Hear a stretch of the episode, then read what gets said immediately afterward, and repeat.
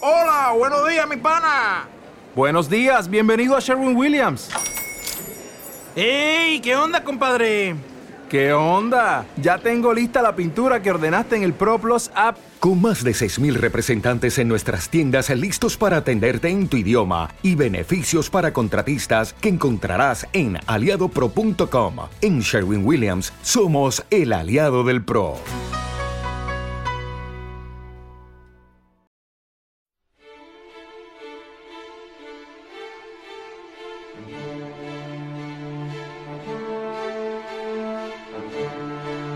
El pirata carrapata de Juan Muñoz Martín.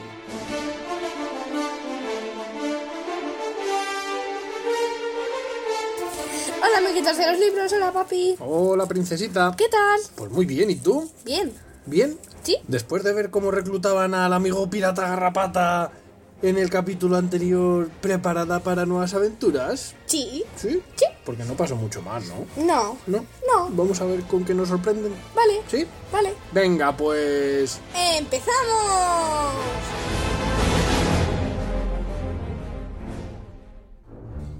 Capítulo 2. El tonto de Carafoca, la caza del cocinero, una bandera en el puchero. Lord Chaparrete desapareció y Garrapata, muy preocupado, se fue a dormir a su alcantarilla. Allí le esperaba su amigo Carafoca, un hombre sin nariz, bajo y regordete, con unos bigotes y una cara tan inexpresiva como una foca. Hola, Carafoca. Buenas noches. ¿Qué tal he hecho el muerto en la taberna? Muy bien, pero te has caído antes de que sonara el tiro. Es verdad. Oye, ¿cuántas veces te he matado ya? 400. Y cada vez me muero mejor, Sí, pero ¿sabes que estoy metido en un lío? dijo Garrapata. No, qué lío. Pues que como todo el mundo cree que soy un criminal, el jefe de policía quiere convertirme en un pirata. ¡Qué emocionante! Emocionante, pero si yo no sé matar ni robar, y lo que es peor, no sé nadar ni he visto un barco por dentro en toda mi vida. Los dos hombres se echaron a dormir, mientras miles de policías pasaban por encima de la alcantarilla buscándolos, y miles de ratones les roían los zapatos. Al día siguiente se dirigieron a la taberna del chino. Eran las 12 de la noche. Chaparrete se acercó a Garrapata y le dijo: Buenas. ¿Quién es este? Carafoca, es de confianza. ¿A cuántos ha matado? A ciento ochenta y tantos. No está mal. Mucho gusto, Calafoca.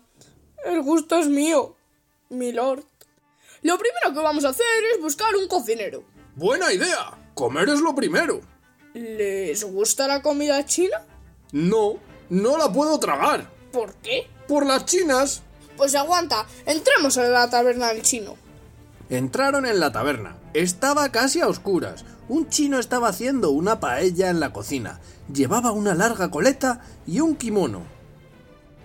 ¡Qué mono! dijo Carafoga tirándole de la coleta. ¿Qué quieren los señales? Naranjitas y limones. dijo Carafoca dándole con el rodillo de la cocina en la cabeza. ¡Madre mía! ¡Qué galotazo! Dijo el chino cayéndose al suelo. Garrapata lo metió en un saco y cargó con él. Aprovechando la noche, lo llevaron a la bodega de la taberna del sapo. Luego, el jefe de policía dijo: ¡Vamos por el barco! ¿Dónde está? Al final del puerto. Los tres hombres corrieron sigilosamente hasta donde estaba el barco, reparando una avería en la quilla.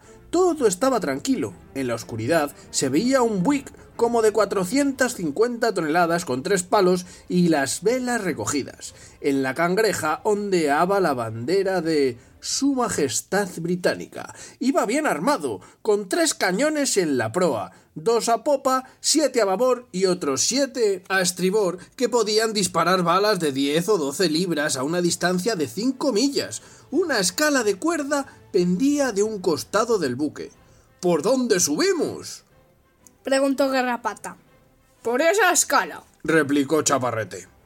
¿Y si me rompo las narices? Le presto la...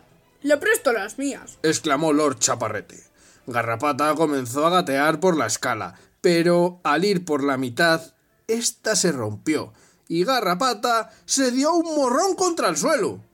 ¡Vaya birria de escalera! Cuando yo sea capitán, pondré una de piedra, ¿Por dónde subimos ahora? dijo Garafoca. por la cadena del buque. ¿No se romperá? No creo. Los tres hombres treparon por la cadena silenciosamente, pero al llegar arriba, Carafoca se resbaló y se cayó de cabeza al agua. ¡Socorro! ¡Me ahogo! ¡Majadero, agárrate a la cadena del ancla y no grites! Carafoca trepó de nuevo por la cadena. Los tres hombres se encaramaron por el espolón y entraron en el buque. Todo estaba oscuro. Pasaron el puente y se asomaron a la puerta del sollado. Una luz tenue se veía al fondo de la escalera, donde se hallaba el camarote del capitán Picatoste. Se oyó un ruido apagado como si alguien subiese de puntillas. Los tres hombres contenían la respiración. De pronto, unas garras se clavaron en la garganta de Carafoca, que cayó hacia atrás dando gritos sofocados. ¡Sape! ¡Sape! ¡Dime no te fuera! Los tres hombres, repuestos del susto, bajaron las escaleras y se asomaron por una ventanilla iluminada. Vieron a dos hombres inclinados sobre un mapa. ¿Quiénes son? Preguntó Garrapata. El capitán Picatoste y su segundo, un tal Calzadilla. Los tres hombres abrieron despacio la puerta y acercándose de puntillas, con dos sacos abiertos, en un abrir y cerrar de ojos, metieron en ellos a los dos oficiales. ¿Los, ma- los matamos? Dijo Lord Chaparrete. No, los pondremos en conserva. Garrapata les dio un golpe con el rodillo de la cocina. Los llevaron luego, entre los dos, a la despensa y los encerraron con llave. Recorrieron el barco de cabo a rabo y no encontraron un alma. El barco estaba ya reparado, pero las bodegas estaban vacías. La tripulación en su mayor parte se había repartido entre otros barcos de guerra que habían salido para luchar contra Francia. El resto de la tripulación estaba de permiso en la ciudad mientras acababan de reparar el barco. Los tres hombres volvieron al camarote, rebuscaron por los armarios y encontraron el diario de navegación. La fecha de salida estaba fijada para dos días después, a las 12 de la mañana. Había que buscar hombres para completar la tripulación y llenar las bodegas de víveres. Lo primero es encontrar una bandera de pirata. Dijo Carafoca revolviendo los baúles del capitán. Pues aquí solo hay toallas y calcetines. Dijo Lord Chaparrete. ¿Hay alguna sábana? Preguntó Garrapata. Sí, aquí hay una. Estupendo, la pintaremos de negro. ¿Con qué? Con tinta china. Buscaron tinta china y no la encontraron.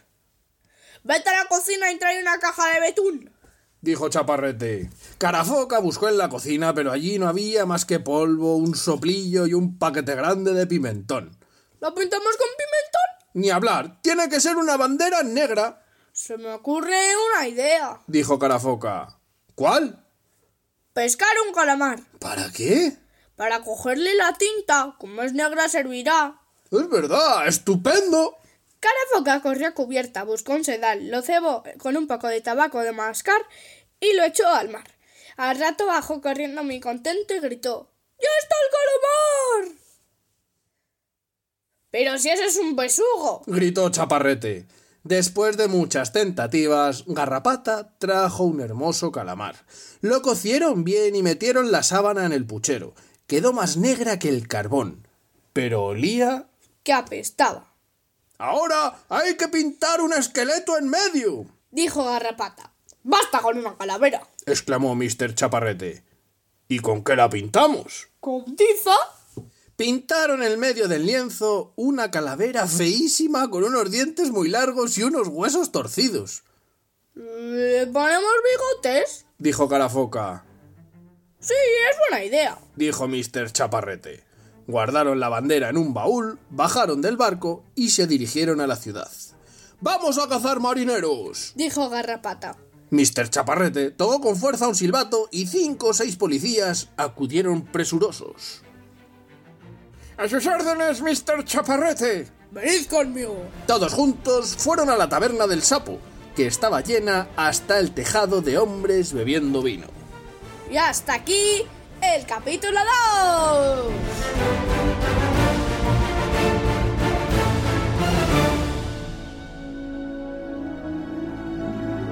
Bueno, piratita, ¿Qué ha pasado? ¿qué ha pasado? Pues lo que ha pasado es que... Que ya tenemos barco. Y un cocinero. y un cocinero por ahí secuestrado. Vaya, la que van a liar estos dos, ¿eh? Sí. Madre mía. Pero bueno. Estos tres. Bueno, y tenemos también otra cosa. ¿Qué? O, o algo parecido a una bandera pirata. Pff, Madre mía, la que van a liar.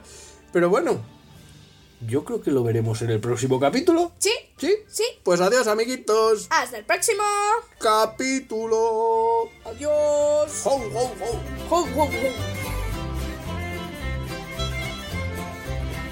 Buenas noches. Ah. Buenas. ¿Quién es este?